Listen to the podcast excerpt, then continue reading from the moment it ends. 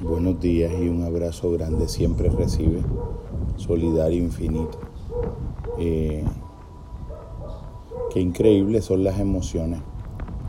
Eh, al fenómeno natural que más uno pudiera pensar que se parecen es a, a la atmósfera, al clima, a las veleidades climatológicas, a las nubes, a los vientos, a las lluvias de momento y de repente uno abre su ventana por la mañana y, y hay un mundo y un cielo sumamente gris, gris oscuro, denso. La densidad que después uno se va dando cuenta que es la acumulación de, de lluvia, de agua que se precipitará en algún momento para volver a mover el ciclo de la naturaleza, como si de algún modo podemos decirlo, darnos el, lujo y el permiso de pensar antropomórficamente, como si el cielo estuviera llorando. Y ese, ese llanto, ese vertel, de lágrimas, que es la precipitación de la lluvia, vuelve de algún modo a alimentar el suelo, el subsuelo, las raíces de los árboles, la humedad que permite el conjunto general de la vida, la humedad que permite al interior de, de los capilares y las venas de los árboles, y la humedad que permite nuestro sistema circulatorio también eh, la continuidad de los movimientos, el traslado de nutrientes a lo largo del cuerpo, eh, lo sostiene la humedad de la sangre, el traslado de nutrientes, glucosa, fosfatos, aminoácidos a lo largo de la celulosa del árbol hasta las zonas más capilares y más finas de las hojas donde se da el milagro de la vida y la transformación de la energía del sol en energía biológica de vida, eh, requiere del agua, requiere de esa lágrima, requiere de esa humedad, requiere de esa emoción. Es como si cada, cada trozo de cada manifestación de lo real en la naturaleza pudiera ser analogado a, a la función que es capaz de ejercer cualquier todo registro en el espectro de la paleta emocional que incluye la vulnerabilidad y la tristeza. La tristeza como una forma sutil, intuitiva de cognición que piensa o interpreta o de algún modo presiente la rotación de la pérdida eh, de realidades, momentos, vivencias que han sido de alguna manera tenidas por, por valiosas la conciencia ha vivido momentos de felicidad eh, que de alguna manera eh, aspira a estabilizarlos y a retenerlos. Eh, y momentos de tristeza que aspira a rechazarlos, olvidarlos y desaparecerlos. Ambas cosas son, son una contracción son un estado de, de negación, son el reflejo de una, de una negación o de una resistencia. Eh, aquella, aquella intuición fundamental junguiana de que lo que, lo que resiste persiste. Y aquella gran paradoja eh, que descubriera y redescubriera eh, Carl Rogers en la disciplina de, la búsqueda del logos del alma, de una genuina psicología con alma, de que verdaderamente eh, la función que en el esquema de las cosas realiza la aceptación es que crea las condiciones,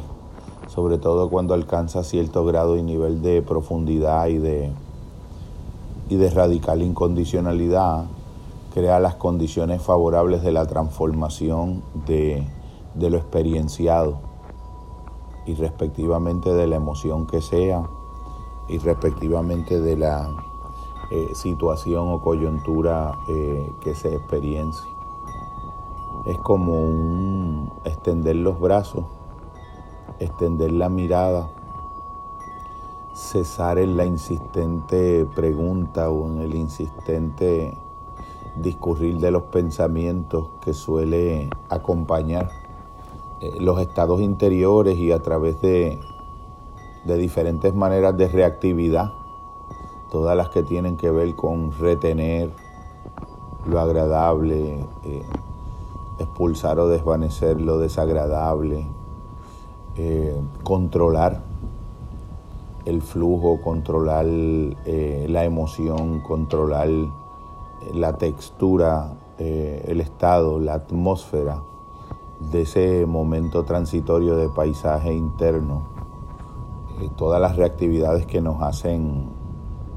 eh, como dijera el maestro que suelo citar eh, de continuo, confundiendo la vida con el momento. Cada manera de no recibir la emoción que sea la que nos acontezca incurre en sesgos del pensamiento que le añaden al carácter natural y completamente efímero eh, de la experiencia que estamos viviendo, eh, una, unas complejidades que no le son inherentes al propio emoción, que cuando es eh, incómodo puede como quiera ser reconocido, mirado a los ojos, aceptado, contemplado sin resistencia, sin juicio también sin inferencias precipitadas de que ese sentimiento pudiera querer decir algo con respecto a las decisiones que hemos tomado, con respecto a los procesos que hemos seguido y con respecto a la natural y comprensible incertidumbre que implica abrirse a un horizonte en el que ya uno es y su alma el referente eh, infinitamente solitario, el referente último, nuestra más íntima mismidad, ya sin renunciando a toda forma de estrategia de, de sostenernos o de querernos agarrar de seres, de circunstancias, de personas, de situaciones, hasta de logros o hasta de metas, como bien eh, has hecho mención. Esa, esa manera en que la meta también se convierte en una estrategia para organizar las fuerzas de, del deseo y las fuerzas de la euforia también, para mantener estados de sensación de movimiento hacia una eh, presunta plenitud que la imaginamos y la concebimos como solamente posible eh, cuando se cumpla la obtención de, ese objeto representado que es el horizonte de la meta o, hacia lo que las fuerzas conducen. Un abandono, un deshacimiento, una, un desnudarse radicalmente de esa, de esa expectativa. Eh, yo creo que nos permite regresar a una forma mucho más interior de presente, eh, en la que de algún modo podemos ver aquello que comentara el invaluable maestro Jiddu Krishnamurti cuando decía, ¿no será acaso nuestra manera de recordar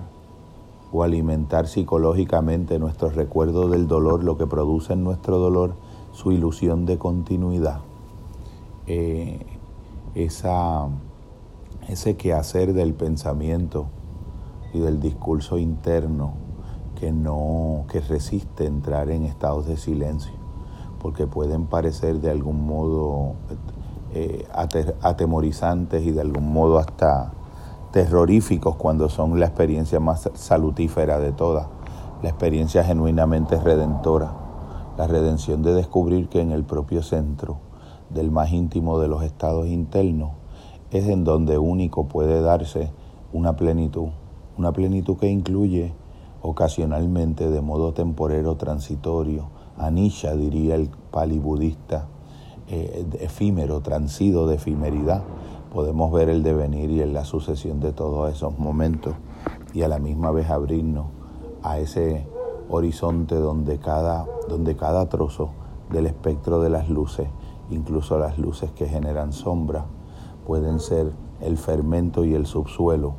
el paso transitorio de una nueva luminosidad y de un nuevo horizonte, de una nueva comprensión y de una nueva sabiduría que se encuentra en el centro del silencio de todas las experiencias que se vivan en cada momento, desde un no juicio y desde un estado de plena aceptitud, de plena aceptación eh, radicalmente incondicional y radicalmente gozosa. Un abrazo de la incertidumbre que nos permite vivir las texturas de todo lo que convencionalmente eh, pudiéramos dividir o discriminar en la mente como doloroso o placentero, como equívoco, como acertado, como entusiasta o como desesperado, mucho, mucho más allá de esas divisiones, una plenitud que no conoce nombre y que solo está en el centro del silencio de las cosas, en aquella luz que Juan Ramón Jiménez precisamente entendía que podía ser vivida en el tiempo, una luz en el tiempo, una imagen al interior del movimiento que denota también la eternidad de una plenitud solidaridad con todo y con todo.